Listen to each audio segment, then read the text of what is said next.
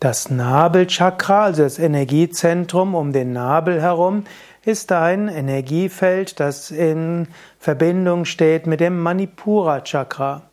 Nabelchakra auf Sanskrit ist Nabhi Chakra und Patanjali sagt im dritten Kapitel des Yoga Sutra, dass Samyama, also liebevolle Achtsamkeit auf das Nabelchakra, zur Verständnis von Anatomie, Physiologie und Bedürfnisse des Körpers führt.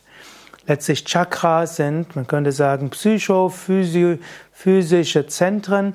Wenn du deine Aufmerksamkeit ins Nabelchakra gibst, dann erwacht die Körperintelligenz. Man sagt ja auch schön, ich spüre das im Bauch. Wenn du also regelmäßig deine Aufmerksamkeit im Nabelchakra hast, vielleicht im Kontext mit der Bauchatmung, vielleicht bei Beginn der Meditation oder morgens oder abends oder zum Beispiel vor dem Essen und vor dem Einkaufen, dann spürst du, was deine echten Bedürfnisse sind. Und so kannst du gut, gesund leben.